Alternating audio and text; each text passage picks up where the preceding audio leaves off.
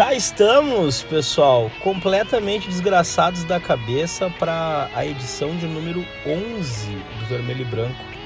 E hoje eu vou deixar o meu amigo Lucas Colar dizer para vocês de onde estamos gravando o episódio 11, Lucas Colar, por favor. Fala pessoal, estamos neste exato momento dentro do carro do Dricos, né? Uma honra para mim estar aqui, inclusive, dentro do CT Parque Gigante, antes do último treino para encarar o Palestino. Então esse é o resumo da obra. É, pessoal, e eu vou dizer uma coisa para vocês, já não tá dando mais para pensar em outra coisa senão estar no Beira-Rio amanhã a partir da tarde, né? Porque quem conseguir se liberando vai pro Beira-Rio, a regra é mais ou menos essa. Eu espero chegar lá ainda com um pouco de sanidade que me resta. Lucas, eu te pergunto o seguinte: numa semana onde próximos capítulos depois do jogo parecem ser é, bastante emocionantes para a torcida colorada. O que, que dá para esperar desse Inter e Palestino pela Libertadores? Cara, o resumo da obra é que estamos bem, né? A gente está vendo a Libertadores se desenhando, especialmente do lado rival aí, a gente vê que a Libertadores não é tão fácil quanto parece. Mas o Inter depende só dele mesmo, né? É uma vitória contra o Palestino coloca o Inter nas oitavas da Libertadores, né? com duas rodadas de antecedência e sem precisar é, pontuar contra o River no Monumental de Nunes, o que é sempre difícil. Então estamos muito bem, né? Apesar do empate contra o River Plate, que foi frustrante, é verdade, né? Abrimos 2 a 0 contra o River, mas deixamos empatar. Mas ficou de bom tamanho. Acho que o Inter está caminhando bem na Libertadores. Né? O grupo está fortalecido. A gente chegou na final do Campeonato Gaúcho sem fazer força e com boa parte dos jogos aí com reservas. Então tá tudo bem, tá tudo caminhando bem. Acho que a tendência é de uma boa vitória aí contra o Palestino pra gente confirmar logo essa vaga com duas rodadas de antecedência para quem dizia que íamos cair na fase de grupos.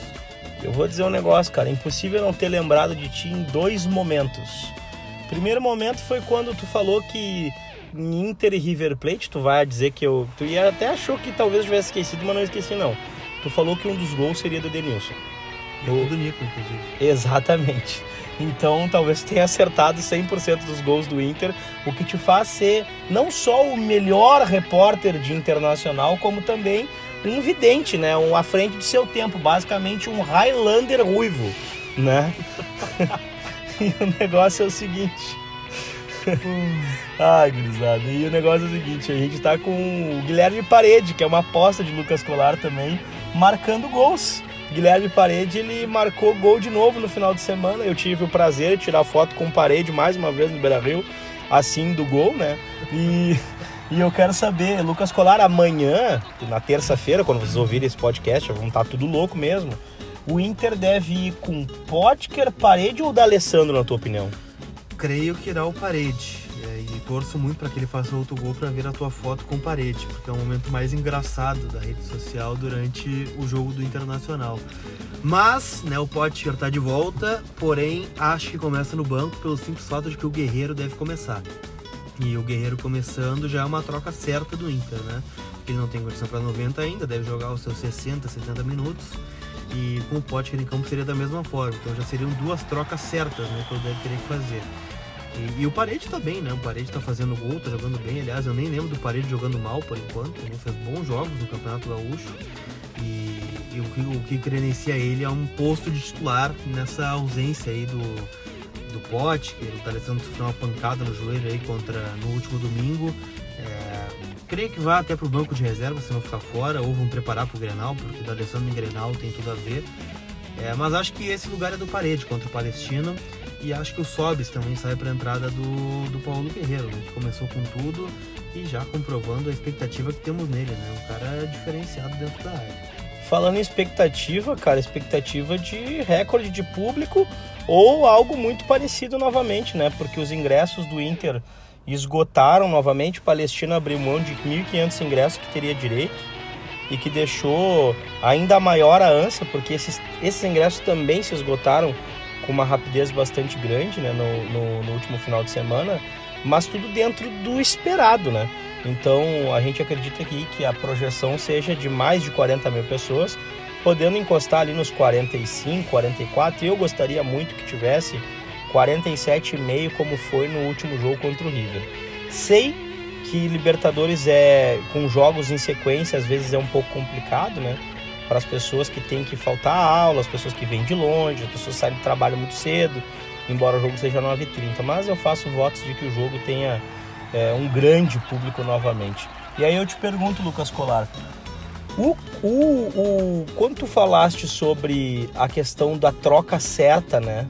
Eu vou, eu tenho que te fazer essa pergunta, cara. Tu não acha que o Patrick se tornou também uma troca óbvia no segundo hum. tempo do time do Inter?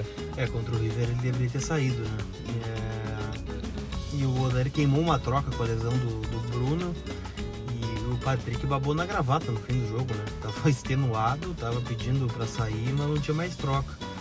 E vou dizer o seguinte, eu acho que é uma discussão que a gente pode abrir, porque o Patrick tá, não é aquele jogador do primeiro semestre, apesar de eu achar que ele não está indo mal, mas também não é aquele jogador que nos encheu os olhos no começo de 2018.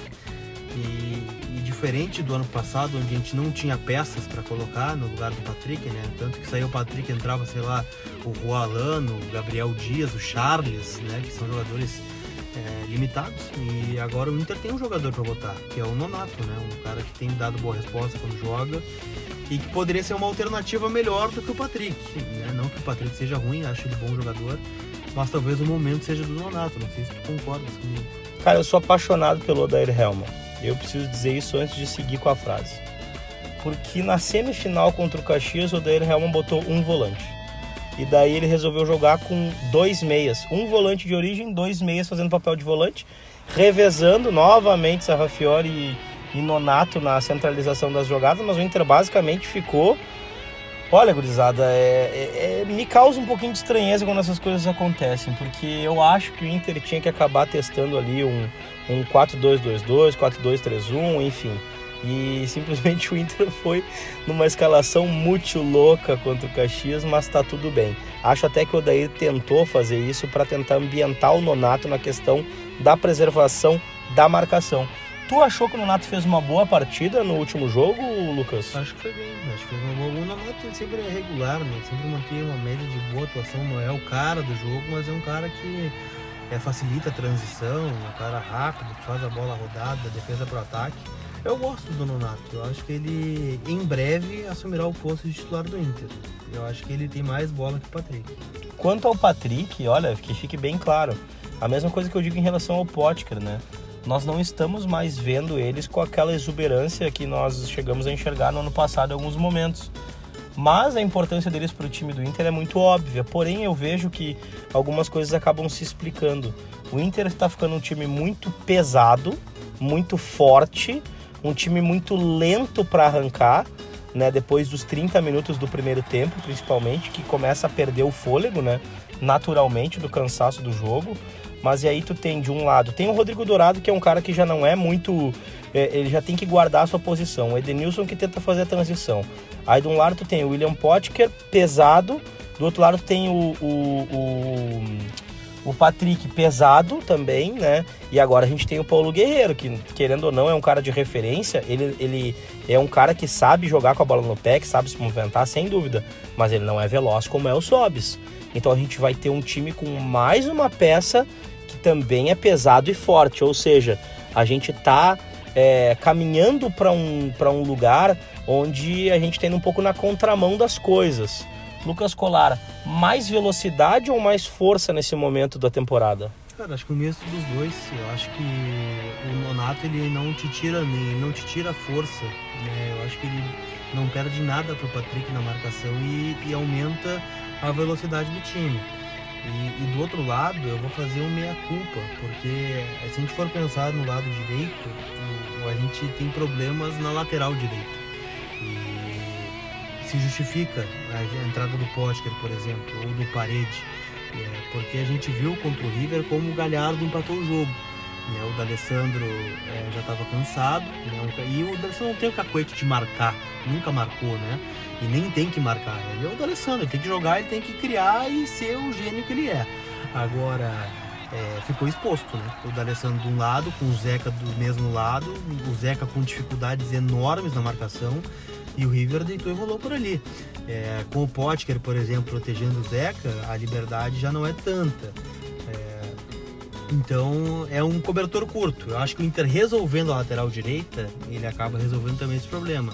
Com o Bruno, por exemplo, à disposição, acho que ele poderia colocar até um Sarrafiore por ali. É um cara mais criativo, um cara que tem o chute de longe, um cara que tem o drible, é, que é criativo. O Camilo, que é um cara que está ressurgindo agora, que está fazendo bons jogos. O D'Alessandro, que também vai nessa onda. Então eu acho que o problema é mais sistemático do que individual. Eu acho que o lado direito do Inter ele perde muito é, com o Zeca por ali. Tanto é que o Iago é muito criticado, mas o lado esquerdo do Inter ele não tem muitos problemas defensivos. Né? O Iago ele consegue fechar o corredor, ele consegue marcar. O problema do Iago é acabamento, né? O Iago não sabe cruzar, o Iago não, não participa de assistências, mas né, o lado esquerdo ofensivo funciona. E acho que é o grande problema para o Odair resolver durante o ano. A parte do Iago não sabe cruzar é, foi muito engraçada, porque a minha reação foi bem engraçada também. Lucas Colar, Sabe que no jogo contra o River, cara, fica óbvia a diferença do time depois que o Zeca entra nele, a fragilidade da direita do Internacional se torna evidente, né? E se se torna evidente para dois meros espectadores, né?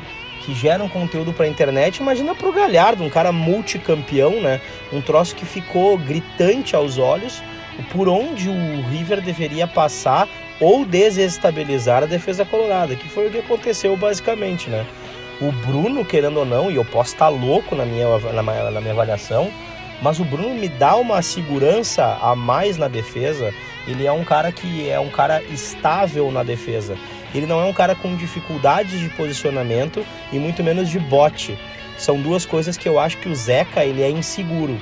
Talvez o Zeca ele acabe dependendo muito da imposição física do Moledo para ajudar ele pela direita. E aí daqui a pouco o Zeca já não tá dando o bote certo, não veio o cara ajudar ele, porque no último jogo né, teria sido o da Alessandro, mas que com uma recomposição que talvez o Parede ou o Potker fariam de uma forma mais intensa, né, desde o início do jogo. E, cara, daqui a pouco o Moledo também não é onipresente, né? Ele é, ele é um, ele é um ex-deus grego, agora um deus colorado, mas ele, ele não é onipresente, então é complicado. E essa fragilidade ficou gritante para nós que quem somos nós na fila do pão, né? E ainda mais pro Galhardo, né, velho? O Galhardo olhou e agradeceu, obrigado, vai ser por aqui mesmo, pessoal, né? Então tem isso. Agora, é, é, é de se fazer a, a, essa menção da força e da capacidade do Inter em se deslocar, porque eu ouvi um comentário durante a semana que foi muito interessante, que foi a questão do toque para o lado. O Inter voltou a passar a responsabilidade para o jogador que está ao seu lado. Então, e isso é o único cara que não tem feito isso dentro do time do Inter em todos os jogos é o Edenilson. O Patrick ele não vai para cima, o Dourado ele não avança porque não é a sua tarefa, né? O, os dois laterais, o Iago, ele tenta, não consegue, volta e, e, bota a bola no moledo. O Zeca tenta, passa, passa, ninguém viu e, simplesmente sumiu. Cadê o Zeca? Tá lá, tirado num canto, né? E daqui a pouco a gente não consegue ter essa motricidade no time do Inter. E aí eu vou te dizer, Colara, eu acho que o troço passa por ele, Nonato. O Nonato que fez uma piada incrível na internet esses dias que foi hum. o seu nome tá nonotado no meu coração, tá nonotado aqui. Foi muito engraçado. Um espirituoso rapaz, não, Lucas Golaro? Perspicaz, né? Eu gostaria de ter esse talento do, do Nonato no tempo que eu era solteiro, né? eu não tive. Agora o Nonato deve estar aproveitando bastante, né? É, mas voltando ao futebol, o Nonato para mim é titular nesse time e talvez passe por ele essa mudança aí, né? De característica do jogo e até de proteção ao time do Inter, né? Especialmente esse lado direito que a gente está falando. Mesmo que eu acho que especificamente no jogo de terça-feira contra o Palestino, não sei quando você vai estar ouvindo esse podcast, mas o Palestino não vai atacar o Inter como o River atacou, né? Acho que o Palestino vem especular aqui, né? até porque um empatezinho pro Palestino não é de todo mal, porque disputa com o River Plate a decisão é no Chile, né? Próxima rodada tem Palestino e River para decidir aí uma classificação, quem sabe, né? Sem depender do, da última rodada. E eu acho que mesmo assim eu começaria com o Nonato, Dricos. Começaria com o Nonato e com o Parede. É o time que eu escalaria pro, pro jogo dessa, dessa terça-feira da Libertadores. Acho que já tá meio. tá ficando meio gritante já essa, essa questão. Mas também tem outras peças, né? O Odair é um cara que confia muito no grupo, né? tudo que ele tem feito até agora tem dado certo. E eu entendo a, as, as escolhas dele.